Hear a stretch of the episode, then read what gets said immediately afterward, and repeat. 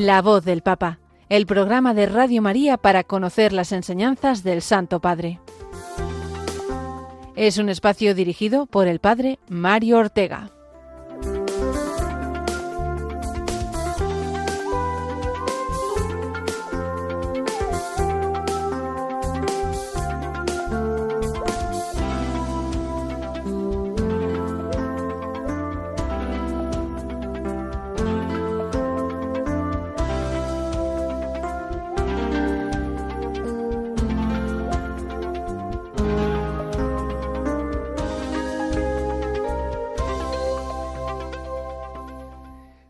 Buenos días, queridos amigos, oyentes de Radio María y como cada martes, oyentes también de este programa de La Voz del Papa, en el que nos damos cita para ponernos al día de lo que el Papa nos va enseñando, nos va comunicando como vicario de Cristo en la tierra.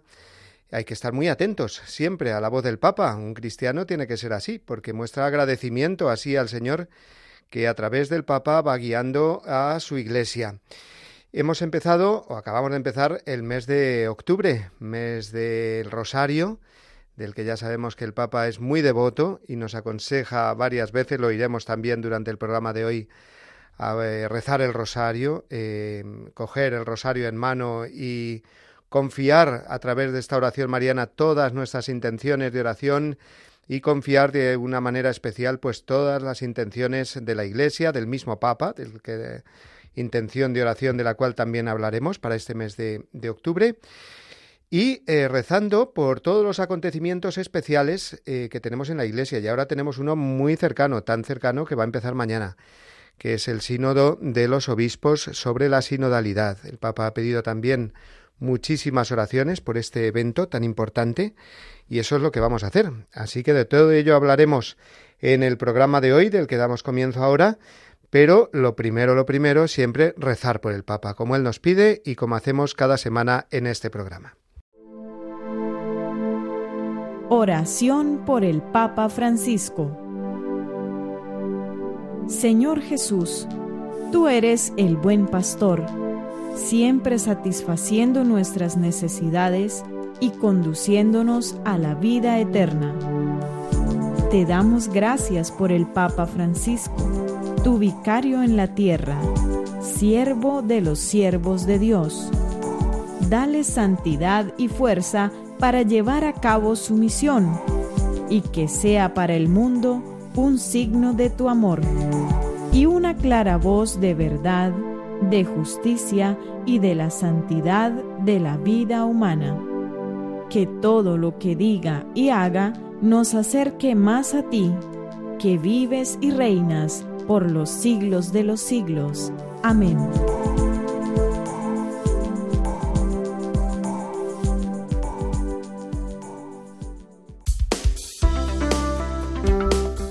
La voz del Papa, el programa de Radio María que te ofrece la enseñanza y la actualidad del Santo Padre. Esta primera parte del programa, como sabéis, la solemos dedicar a la eh, audiencia, la última audiencia del Papa con la catequesis correspondiente que tuvo lugar el miércoles pasado. Pero esta vez eh, no vamos a hablar de esa audiencia. ¿Por qué? Porque nos habló de su viaje a Marsella, el último que ha hecho, eh, el último viaje apostólico, y como ya hablamos de ese viaje el martes pasado, pues eh, veo más conveniente que nos centremos en otro momento importantísimo de esta semana, que fue el sábado. El sábado día 30 el Papa tuvo dos intervenciones muy importantes en dos actos muy importantes. El primero de ellos fue la creación de 21 nuevos cardenales, entre los cuales había eh, tres españoles, el arzobispo de Madrid, don José Cobo, el rector eh, de, los, de la congregación salesiana eh, don Ángel Fernández Artime, y el obispo de Ajacho, que es una diócesis de Córdoba, que es eh, un obispo eh, franciscano conventual, Monseñor Bustillo. Estos tres españoles, junto con otros 18 cardenales provenientes de diversas partes del mundo, recibieron ese capelo cardenalicio que les convierte en miembros de ese colegio cuya em, eh, función principal es la de elegir al Papa. ¿eh? la de cuando se tiene que realizar un cónclave para elegir a un papa, ellos son los protagonistas eh, a través de los cuales el Espíritu Santo pues suscita en la Iglesia un nuevo Papa. Ese es su, principal cometido. Por lo tanto, es un acto que se llama consistorio, el que se realizó el mm, sábado pasado, pues muy importante, más allá pues de, de darle la enhorabuena, que así lo hicimos y así lo hacemos desde este programa a los nuevos cardenales, especialmente por lo que eh, de cercanía nos toca al arzobispo de Madrid y a los otros dos eh, cardenales, neocardenales españoles. Más allá de eso, pues que mm, tomemos conciencia, y para eso el Papa nos ayudó con su homilía, del acto tan importante que es eh, la creación de nuevos cardenales, ¿no? ¿En qué se centró el Papa en su intervención, en su homilía, dirigiéndose, sí, a los, nuevos cardenales, pero con ellos a toda la Iglesia? Pues en, en el día de Pentecostés. Él eh, dijo, el Papa, que mm, su pensamiento, su corazón se trasladaba en esos momentos a eh, el relato de Pentecostés que leemos en el capítulo segundo de los Hechos de los Apóstoles y en concreto a este detalle, ¿no? que especifica San Lucas en el libro de los Hechos, que entre los judíos que había en Jerusalén había muchos partos, medos, elamitas, es decir, eh, judíos que provenían de distintas partes, de distintas tradiciones, de distintos grupos, eh, y que se congregaban en Jerusalén en esos días, ¿no? en ese día de Pentecostés. Allí asistieron a ese, a ese hecho extraordinario de ver cómo los apóstoles, llenos del Espíritu Santo, salen a predicar el Evangelio. Y estos, partos, medos y elamitas, son los primeros en recibir el anuncio del Evangelio por parte de los apóstoles. Esto le hizo pensar al Papa Francisco, y así lo, lo, lo, lo, confesó, ¿no? En los cardenales que, gracias a Dios, dijo, provienen de todas partes del mundo, de las naciones más diversas. Ya sabemos que el Papa Francisco, desde su elección, hace ya diez años, los diversos consistorios que ha eh, convocado y los diversos cardenales que ha creado, eh, pues provienen de distintas partes del mundo. Esto es algo muy significativo, muy llamativo, ¿eh? Eh, que antes a lo mejor los cardenales pues ya se, daba por supuesto que había sedes cardenalicias no sobre todo en Europa pues que, que, bueno pues el arzobispo que era elegido para esa sede para esa diócesis pues más tarde o más temprano sería elegido cardenal ahora pues no tanto quiero decir que el Papa Francisco nos ha dejado ya muy claro en diversas ocasiones que elige a los cardenales eh, o a los obispos, los elige como cardenales eh, los que él quiere, los que él quiere y subrayando sobre todo esa mm, pluralidad de proveniencia eh, de diversas partes del mundo, de modo que el colegio cardenalicio manifieste de una manera clara, visible, evidente, que la Iglesia es universal, que la Iglesia es católica, eh, ese es el aspecto, por supuesto, más positivo y fundamental y que el Papa quiere subrayar y por lo tanto tenemos que darle muchas gracias a Dios.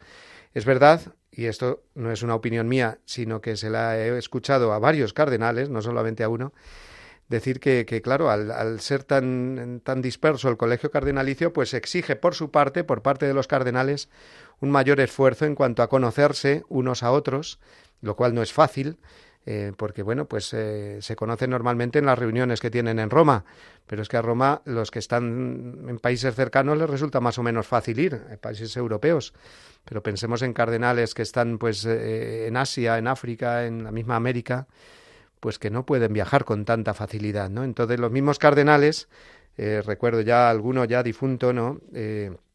no digo nombres, pero vamos, que me, me, decían, ¿no? Como esta pega, ¿no? Que, que, exigía por parte de ellos un esfuerzo para conocerse mejor a la hora, por ejemplo, de prepararse para un cónclave, de elegir a un papa, conocer mejor a, a ese cardenal que, que, que, piensan a lo mejor votar o que sea el, papa que necesite la iglesia, ¿no? Para esos momentos.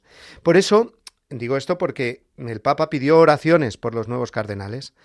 Indudablemente, pues nuestras oraciones tienen que pensar en eso, en dificultades concretas que tienen que eh, afrontar eh, los nuevos cardenales, y esta es una de ellas. Pero bueno, pasando o, volviendo, mejor dicho, al, discurso, a la, homilía del Papa, fue una liturgia de la palabra la que se celebró, no fue una misa, pero el, el, Papa, pues, em, habló, continuó hablando de Pentecostés, de la acción del Espíritu Santo, y habló de una sorpresa del Espíritu Santo, sorpresa en cuanto que eh, podíamos pensar, así dijo el Papa, que eh, cuando leemos el relato de Pentecostés, pues obispos, cardenales, sacerdotes, nos identificamos normalmente, y lógicamente también con los apóstoles, ¿no? Pero el Papa dijo, oye, ¿y por qué no identificarse también con, la, con parte de esa multitud que se congregó allí al oír el ruido semejante de Pentecostés, ¿no? Es decir, con esos medos, partos, elamitas, es decir, judíos provenientes de todas las regiones, convocados eh, por esa voz del Espíritu Santo a través de los apóstoles y evangelizados por los apóstoles. Es decir, el Papa invitó a los cardenales y con ellos a toda la Iglesia a mm, renovar, a reflexionar, a hacer nuestra esta perspectiva, dijo, muy interesante, de eh, identificarnos con esos judíos provenientes de distintos sitios. Y por lo tanto, renovar esa, eh, ese ser evangelizados, ¿no? recibir el Evangelio por primera vez. Vamos a escuchar eh, este primer corte con las palabras del Papa hablándonos de esta sorpresa del Espíritu Santo.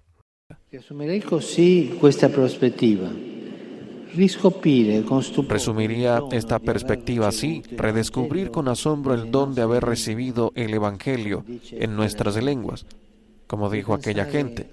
Recordar con gratitud el don de haber sido evangelizados y haber sido sacados de pueblos que cada uno en su momento recibió el querigma. El anuncio del misterio de la salvación, y acogiéndolo fueron bautizados en el Espíritu Santo y entraron a formar parte de la Iglesia. La Iglesia Madre que habla en todas las lenguas, que es una y es católica.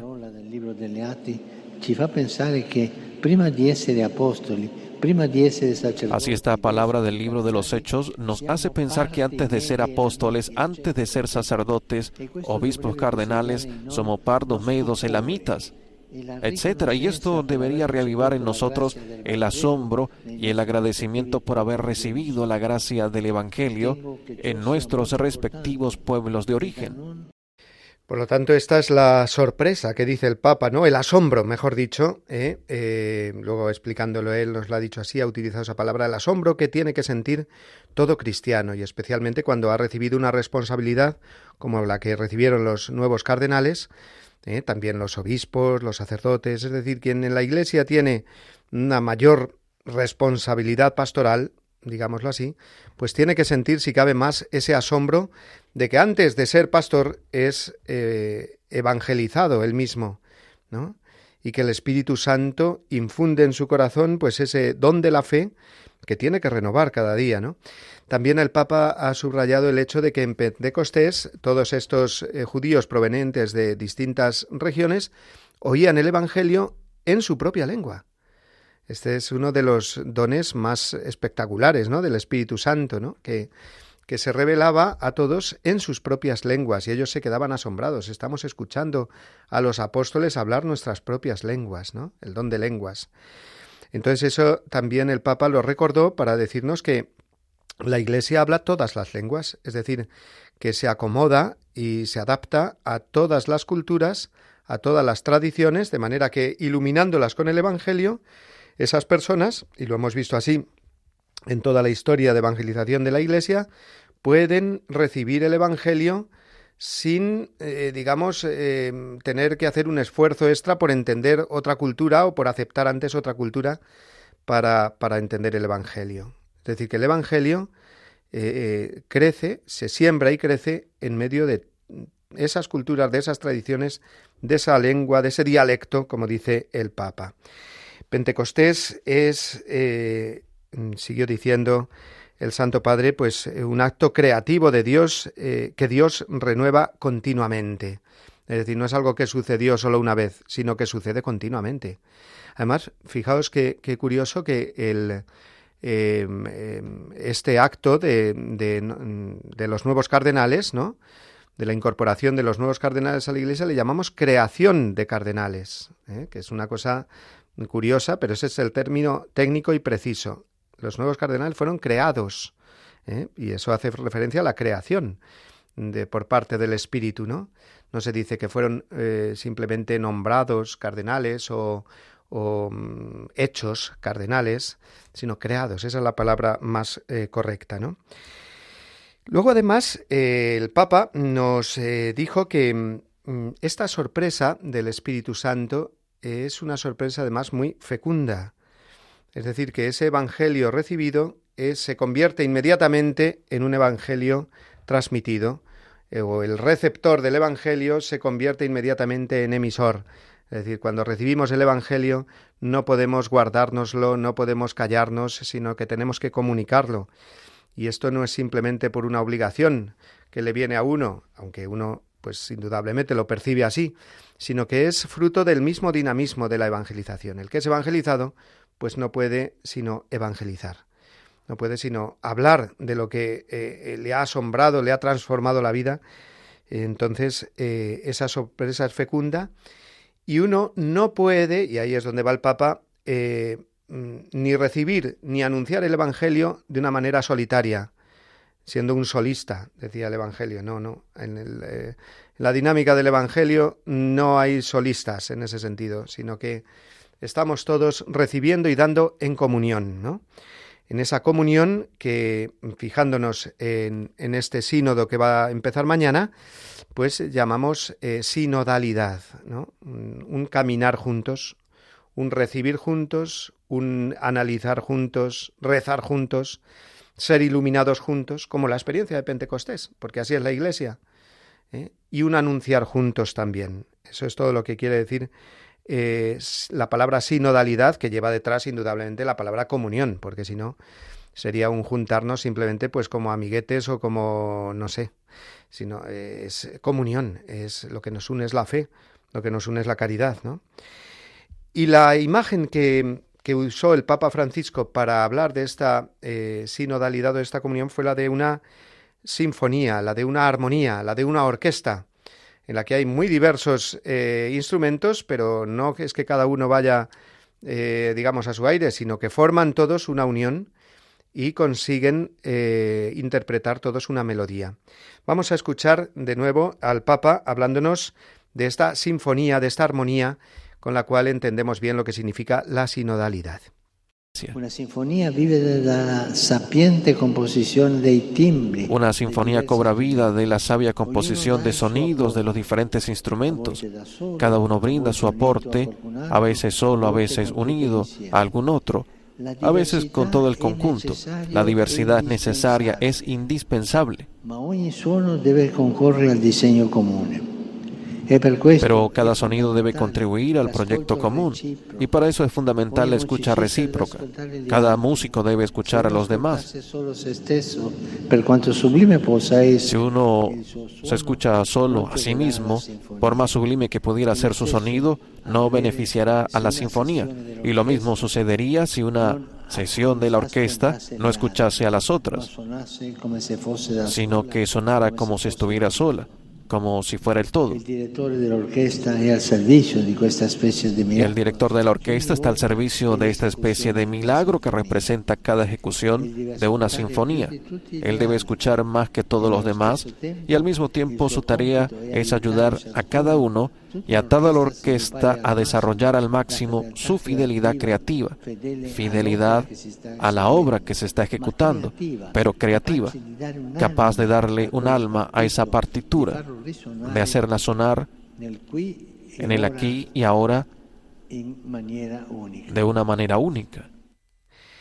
Bueno, pues esta imagen de la, de la orquesta es realmente eh, pues muy sencilla, es una parábola moderna pero realmente la entendemos todos eh, y nos asombra ver una, una orquesta con un montón de músicos, con un director que, como ha dicho el Papa, escucha todas las voces, va marcando el ritmo, y así es, en cierto modo, la Iglesia, y así hay que ver este acontecimiento, eh, que es el sínodo sobre la sinodalidad, que va a dar comienzo mañana, del cual hablaremos pues eh, durante todo el programa, más o menos directamente, y, gracias al Papa, pues a esta em, imagen que nos ha dado, pues podemos entenderlo mejor de un modo positivo, de un modo mm, mm, realmente fecundo, no tener miedo a la diversidad. La diversidad en la Iglesia no es que sea ya automáticamente un grigay, de uy, un lío de voces ahí que no se entiende, sino que está llamado a ser una sinfonía, una armonía, y en eso estamos, y para eso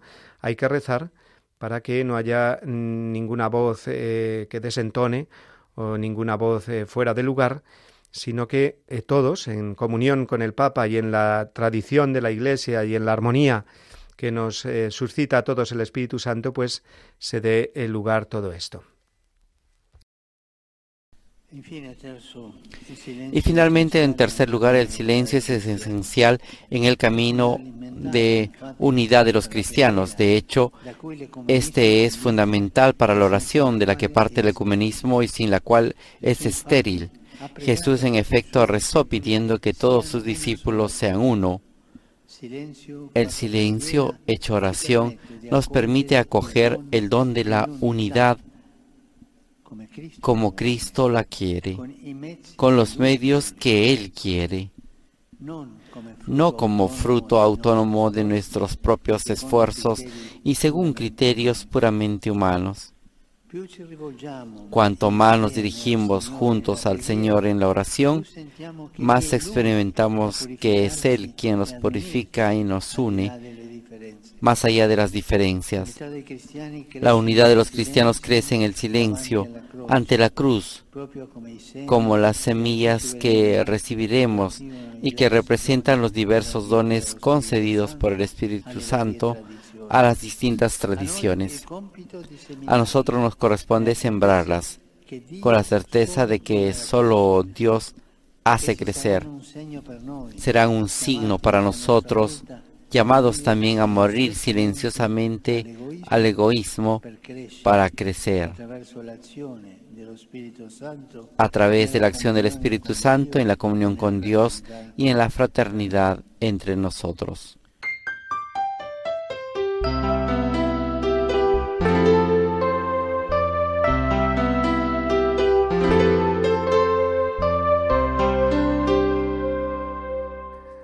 Sí, hemos escuchado ahora eh, un tercer eh, corte con las palabras del Papa, que pertenecía ya a la segunda intervención que tuvo el Papa el sábado 30 por la mañana. Fue el consistorio con la creación de los 21 cardenales y por la tarde tuvo lugar un encuentro ecuménico eh, con el título de Together y organizado por la comunidad de TSE, al que en el que participaron pues un montón de personas y líderes, digamos, eh, religiosos de diversas iglesias o confesiones cristianas, ¿no?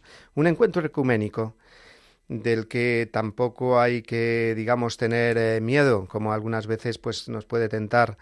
Ahí el, maligno de decir, uy, qué lío ahí, mm, tantas confesiones cristianas, pues bendito sea Dios, que hay esa unidad, que hay ese deseo de encontrar a Dios, y ahí tenemos al Papa que nos ha explicado eh, pues también en ese ambiente de Pentecostés, como el rezar juntos, el escuchar juntos, en el silencio, dijo el Papa, pues nos ayuda a lograr esa unidad en la Iglesia.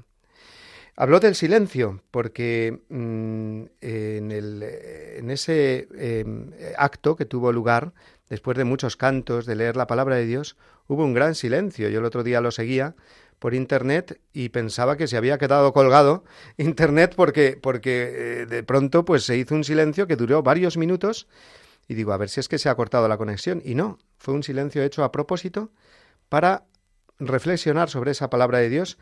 Y el Papa habló del silencio, dice, esencial en la vida del creyente. ¿no? La importancia del silencio en la vida del creyente, en la vida de la Iglesia y en el camino de la unidad de los cristianos en la vida del creyente en primer lugar, ¿no? ser eh, mm, discípulos a la escucha ante la cruz, que es la cátedra del Maestro, dijo el Papa. Nuestro silencio no es vacío, sino un momento lleno de espera y de disponibilidad. ¿Eh? El silencio no es quedarnos ahí pues mm, pensando en nada, sino tratando de mostrarle al Señor nuestro corazón para que el Señor lo ilumine, el Señor nos hable. Y es el silencio absolutamente fundamental, así para la oración, para la vida del creyente. Después dijo el Papa, también para la vida de la Iglesia, es decir, como comunidad, pues vivir el silencio, a ver qué nos quiere decir eh, Dios. Y puso el Papa como ejemplo el, el capítulo 15 de los Hechos de los Apóstoles, versículo 12, donde nos dice que tras el discurso de, San Pedro en el primer concilio de la historia, en el primer sínodo, que fue el concilio de Jerusalén en el año 50, toda la asamblea hizo silencio. Así nos lo dice la palabra de Dios. ¿Para qué? Para prepararse para recibir el testimonio de Pablo y Bernabé acerca de los signos y prodigios que Dios había realizado entre las naciones. Y en tercer lugar, el silencio esencial para el camino de la unidad de los cristianos, que es el, el pasaje que hemos escuchado ahora del Papa. Pues pidamos, terminó así diciendo el Santo Padre, para que el sínodo sea un verdadero kairos, es decir, un momento de gracia, de fraternidad, lugar donde el Espíritu Santo purifique a la Iglesia de las murmuraciones, de las ideologías y de las polarizaciones. Todos sabemos, y lo vemos en mayor o, menor, o en menor grado en nuestros grupos, en nuestras parroquias, en las noticias, que hay como una polarización a veces pues un poco destructiva o divisoria dentro de la Iglesia, ¿no? Eh, y no tiene que ser así. Por eso el Papa, consciente de ello, dice que este sínodo sirva para que el Espíritu Santo purifique a la Iglesia de murmuraciones, de ideologías, de polarizaciones.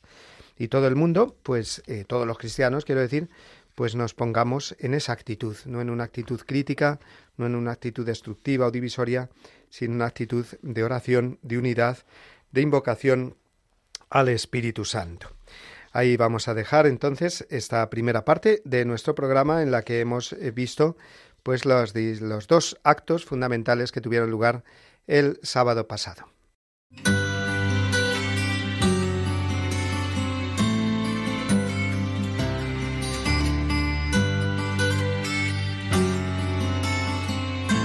El Señor hizo de Simón, al que dio el nombre de Pedro, y solamente de él, la piedra de su iglesia.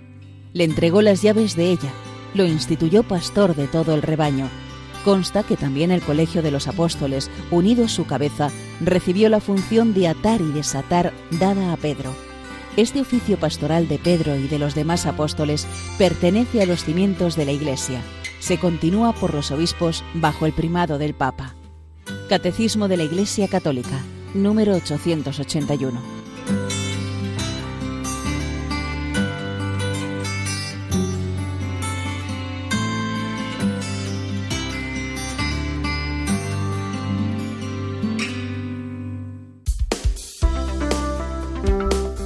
La voz del Papa, el programa de Radio María que te ofrece la enseñanza y la actualidad del Santo Padre. Retomamos la voz del Papa, nuestro programa semanal para empaparnos bien de la enseñanza del Santo Padre. Y antes de pasar a lo que nos dijo durante el Ángelus, eh, vamos a saludar a nuestros amigos que nos siguen a través del Facebook Live, es decir, nos pueden ver, no solamente escuchar a través de la aplicación de Facebook. Saludamos a Nieves, a José Luis, a Loti, a Alicia, a Marcelo, María Jesús, Sara. Dios os bendiga, igual que eh, pedimos también que bendiga a todos nuestros oyentes. Y os decía que en el Ángelus, el domingo, el primer eh, día de octubre, el Papa, como es natural y, tradicional, pues hizo referencia al Evangelio del día, al Evangelio de ese eh, domingo vigésimo sexto del tiempo ordinario, en el que el, el Señor nos habla de, eh, de esa parábola de los dos hijos, a los que el padre manda a trabajar a la viña, el primero dice que sí, que va, y luego no va, y el segundo lo contrario, dice que no, pero luego es obediente y va. El Papa mm, profundizó en, muy pocas palabras, lo hizo de una manera magistral, ¿eh? porque profundizó en lo que significa esta doble actitud, que aquí es de los dos hijos, de cada uno de ellos, pero que nosotros eh, pues experimentamos ambas, ¿no? Eh, ¿Cómo tenemos que leer este, este pasaje? Pues dice, primero mirar al hijo que dice sí, pero luego no va. Dice, él no quiere hacer la voluntad del Padre, pero tampoco quiere ponerse a discutir y a hablar. Es decir, se escapa con un sí, sí, papá, voy, pero tiene claro desde el principio que no va a ir. Dice, así se esconde detrás de un sí, detrás de un falso ascenso, que esconde su pereza, ¿eh? para poner un poquito contento al padre, al principio sí, sí, voy, se muestra obediente, por el momento salva la cara, dice el Papa, pero es un hipócrita, se escabulle sin conflictos, engaña y desilusiona a su padre, faltándole al respeto de la peor forma de lo que habría hecho un franco no. Si desde el principio dice no, pues mal hecho, claro, porque desobedece, pero por lo menos no es hipócrita, ¿no? Y entonces el Papa sacó esta conclusión. El problema es que este hombre, el hombre que se comporta así, no es que solamente sea un pecador, porque miente, sino que también es un corrupto. Dice, porque miente sin problemas para cubrir y camuflar su desobediencia sin aceptar algún diálogo o enfrentamiento honesto. Entonces, fijaos qué, qué, profunda ¿no? esta, esta, enseñanza del Papa, hablándonos de la actitud del primer hijo, esa hipocresía que tenemos que tener muy cuidado, de, mucho cuidado de que no eh, entre dentro de nosotros. Y luego pasó a analizar la, la, postura del otro hijo, el otro, el hijo que dice que no, pero luego va pues este por lo menos es sincero, ¿no? Al principio no tenía pensado ir y dijo que no. Por supuesto, no es perfecto, pero sincero, y nos hubiera gustado verlo decir sí inmediatamente, pero no fue así.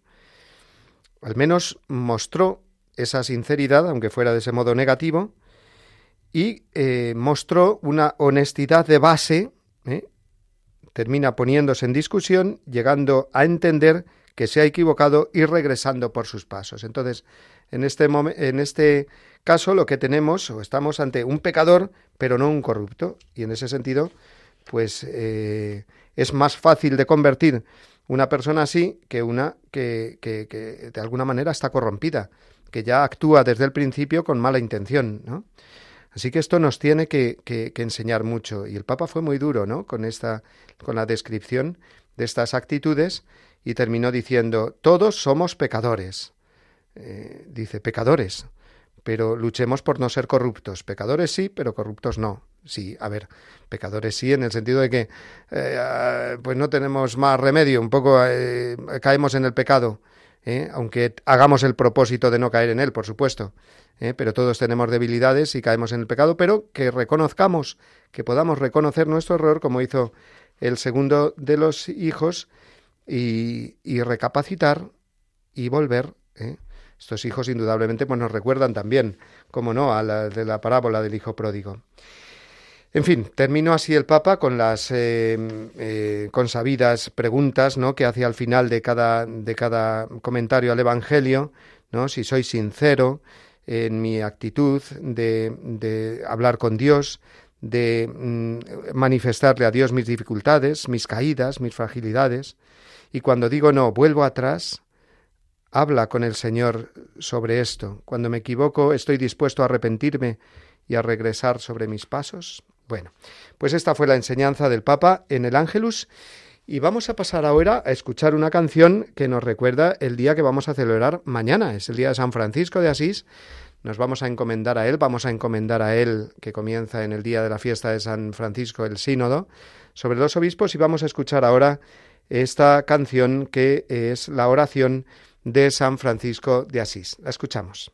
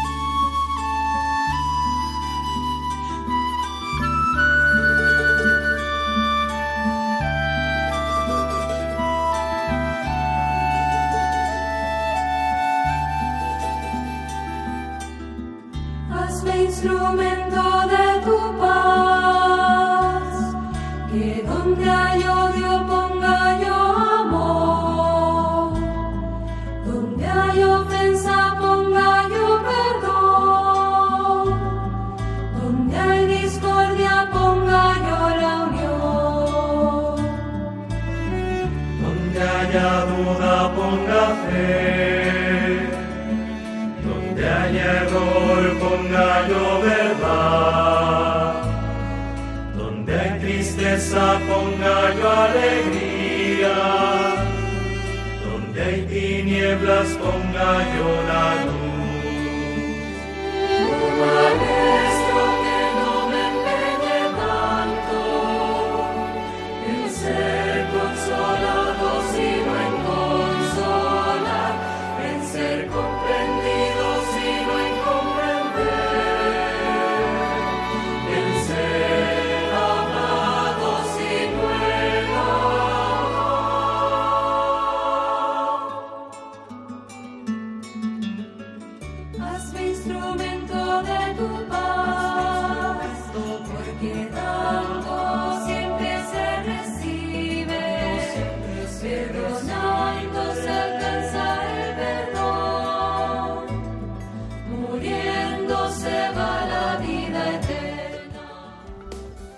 La voz del Papa, el programa de Radio María que te ofrece la enseñanza y la actualidad del Santo Padre.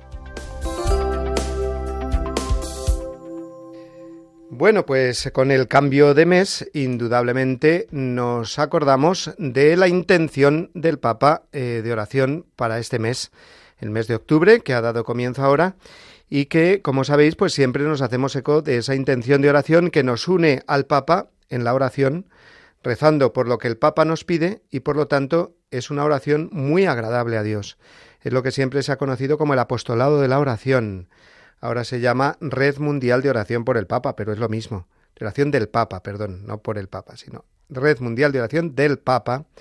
¿eh? Y, y, el Papa, desde, desde esa perspectiva que tiene, desde arriba, digamos, como pastor de la Iglesia Universal, pues eh, advierte una necesidad eh, concreta y nos dice a todos los cristianos, mirad, vamos a pedir por esto, vamos a ponernos de acuerdo. En concreto, en este mes de octubre dice, oremos por la Iglesia para que adopte la escucha y el diálogo como estilo de vida a todos los niveles, dejándose guiar por la fuerza del Espíritu Santo hacia las periferias del mundo. Por lo tanto, que pedir para que la Iglesia tenga esta actitud de escucha, de diálogo, es una eh, intención indudablemente que va dirigida a este sínodo eh, que va a dar comienzo mañana. Pero vamos a dejar que sea el mismo Papa el que nos explique a través del conocido como vídeo del Papa esta intención de oración. La misión está en el corazón de la iglesia. Y más aún, cuando una iglesia está en sínodo, solamente esa dinámica sinodal la lleva adelante la vocación misionera, es decir, la respuesta al mandato de Jesús de anunciar el Evangelio. Quisiera recordar que aquí no se acaba nada, sino que aquí continúa un camino eclesial. Se trata de un camino que recorremos como los discípulos de Maús, escuchando al Señor que siempre sale a nuestro encuentro. Es el Señor de la sorpresa, por medio de la oración y el discernimiento, el Espíritu Santo nos ayuda a realizar el apostolado del oído, o sea, escuchar con los oídos de Dios para poder hablar con la palabra de Dios. Y así nos acercamos al corazón de Cristo, del que brota nuestra misión y la voz que atrae hacia Él, una voz que nos descubre el centro de la misión que es llegar a todos, buscar a todos, acoger a todos y mostrar a todos sin excluir a nadie. Oremos por la Iglesia para que adopte la escucha y el diálogo como estilo de vida a todos los niveles, dejándose guiar por la fuerza del Espíritu Santo hacia las periferias del mundo.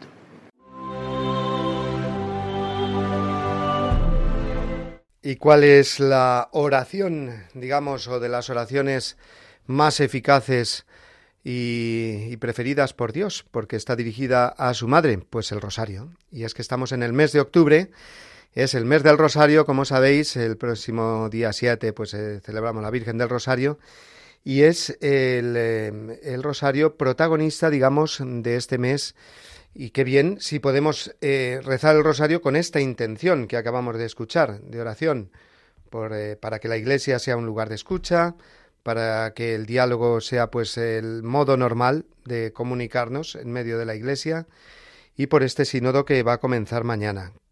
mm, pidiéndole a la Santísima Virgen a través del rosario que vaya iluminando a los miembros del sínodo para que ese diálogo y esa escucha de la palabra de Dios, pues eh, de ella salga pues eh, una enseñanza y unas mm, orientaciones que, es la, que sean las que necesite la Iglesia realmente. No sé vosotros, pero a mí, de las imágenes más bonitas eh, que me gusta mm, del Papa, no digo solamente del Papa Francisco, sino anteriormente de Benedicto XVI y por supuesto de, San Juan Pablo II, es verlos rezar el rosario. ¿Eh? ¿Cuántas veces tenemos ahí en la mente? Seguramente que todos los hemos visto a, estos tres últimos papas rezar delante de la Virgen, de alguna imagen de la Virgen, en Fátima o en los jardines vaticanos o en alguna en algún otro lugar, pasando las cuentas del rosario, contemplando esa imagen de la Virgen, mirando a veces así una mirada un poquito perdida así hacia el infinito, eh, que nos muestra cómo el Santo Padre eh, pues está contemplando los misterios del rosario. El Papa Francisco es muy devoto del rosario. Eh, recuerdo unas palabras que son las que vamos a escuchar ahora, que dirigió a unos jóvenes, una intervención así muy informal, pero sacándose el rosario del bolsillo les dijo esto, esto es lo que lo que os pido que, que, tengáis siempre a mano, que recéis el rosario. Vamos a escuchar estas palabras del Papa, eh, hablando del rosario, son muy breves, eh, pero que mm, nos sirven también para introducir ahora este mes de octubre. Sigan adelante y nunca se aparten de la madre, como un chico está junto a su madre y se siente seguro, así nosotros al lado de la Virgen nos sentimos muy seguros. Ella es nuestra garantía. Y finalmente les quiero dar un consejo. Nunca dejen el rosario. Nunca dejen el rosario, recen el rosario, como lo pidió ella.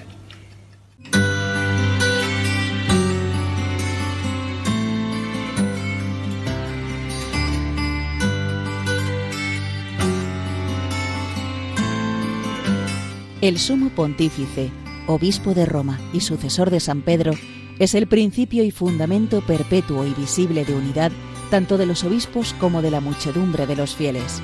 El pontífice romano, en efecto, tiene en la Iglesia, en virtud de su función de vicario de Cristo y pastor de toda la Iglesia, la potestad plena, suprema y universal que puede ejercer siempre con entera libertad. Catecismo de la Iglesia Católica, número 882.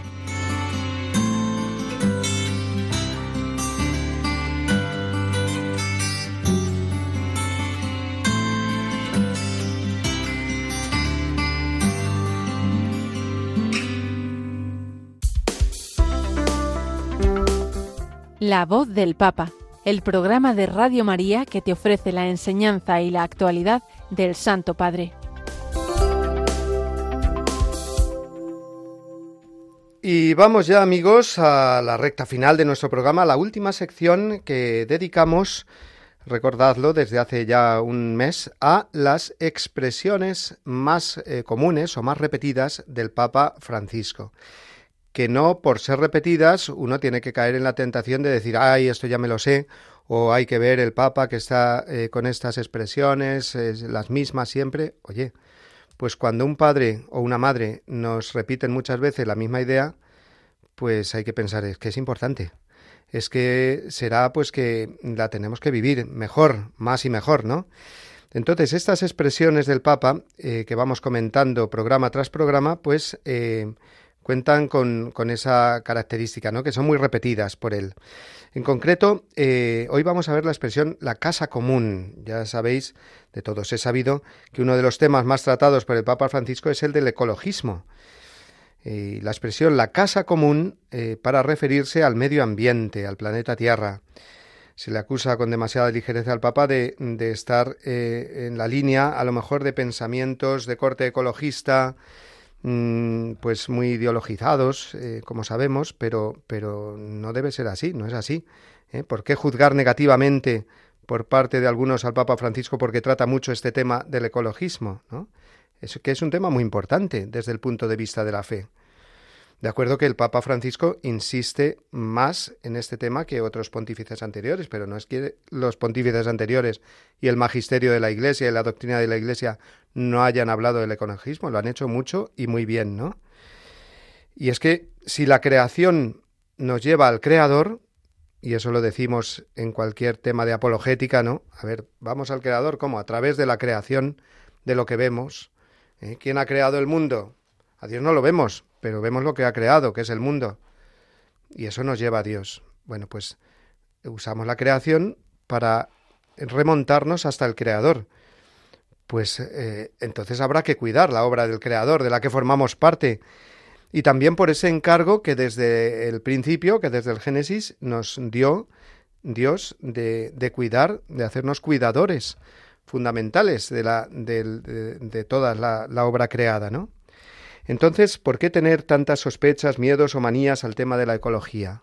Lo que hay que hacer es eh, dar esa perspectiva de fe, ¿eh? no dejarnos caer, efectivamente, pues en, en, ideologías que usan el tema de la ecología para otros intereses eh, que muchas veces son antievangélicos, por supuesto, y entonces ya es una especie de, de ecologismo pues ateo materialista que por supuesto no tiene cabida en el Evangelio pero sí que hay que leer la ecología en clave cristiana y eso es lo que hace el Papa Francisco, como también pues eh, el mismo catecismo de la Iglesia Católica.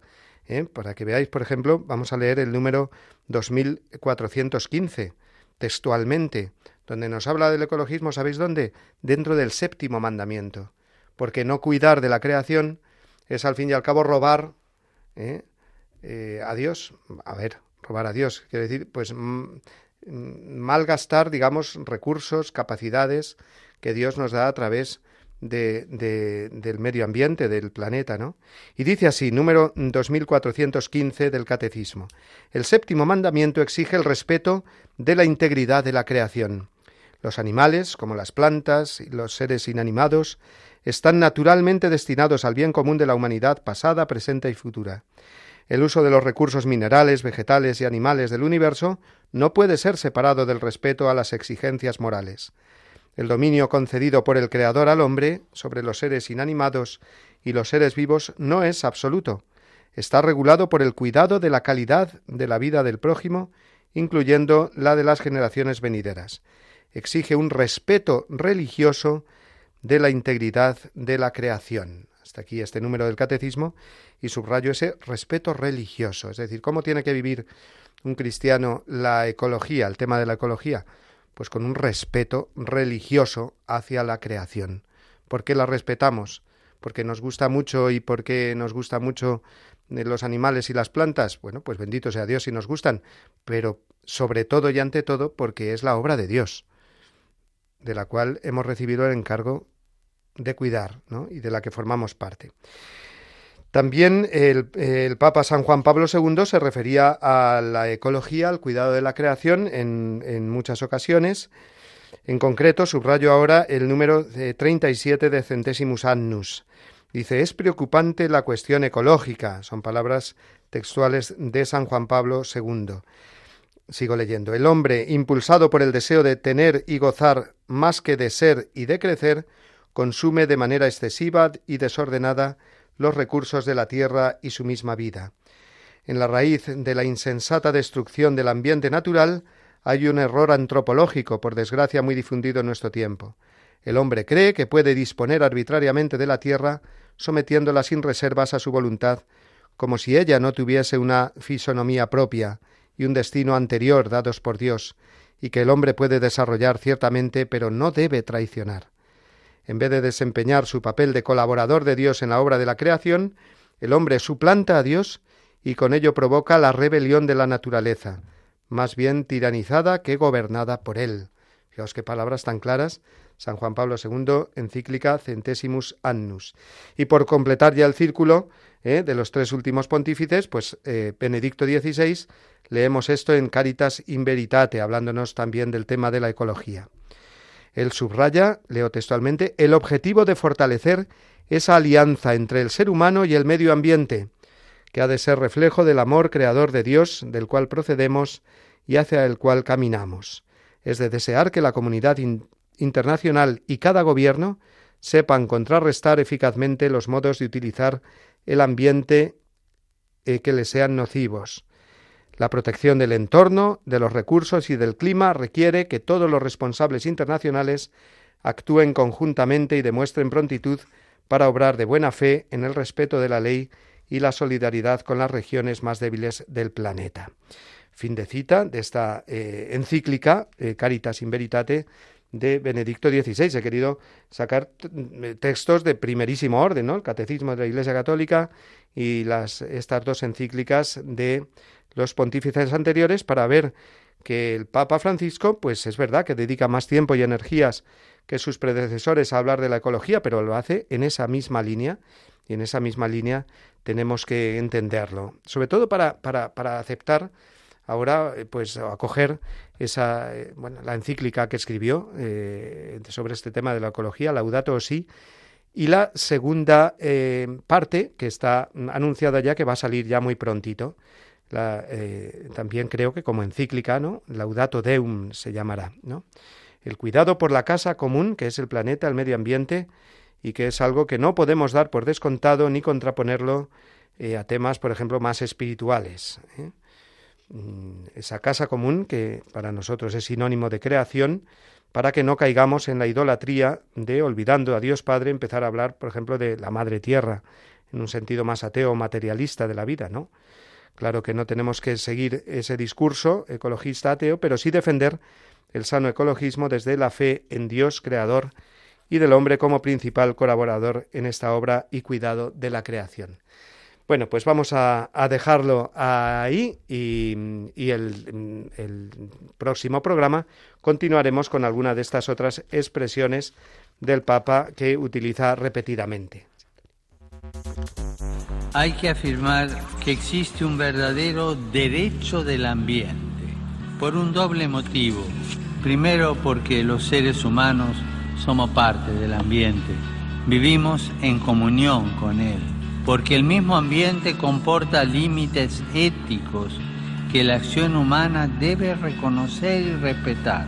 El hombre, aun cuando está dotado de capacidades inéditas que muestran una singularidad que trasciende el ámbito físico y biológico, es al mismo tiempo una porción de ese ambiente tiene un cuerpo formado por elementos físicos, químicos y biológicos y solo puede sobrevivir y desarrollarse si el ambiente ecológico le es favorable. Cualquier daño al ambiente, por tanto, es un daño a la humanidad.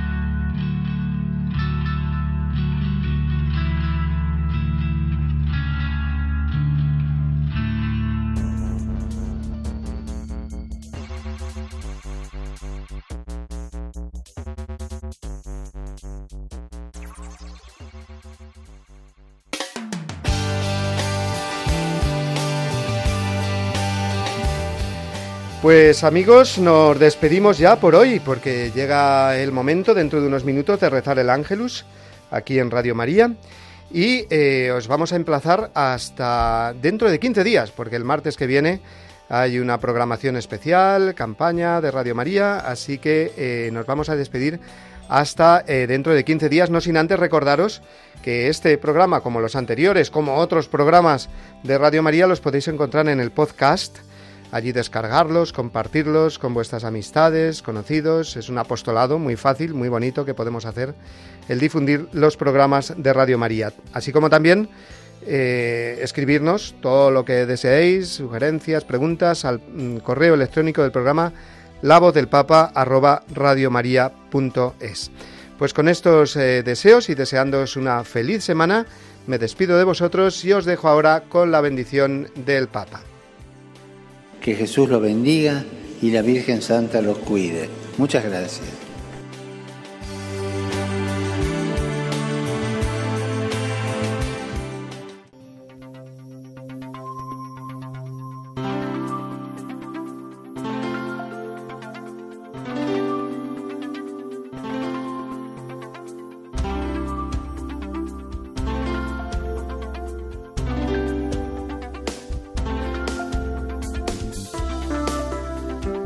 Han escuchado La voz del Papa, el programa de Radio María para conocer las enseñanzas del Santo Padre. Es un espacio dirigido por el Padre Mario Ortega.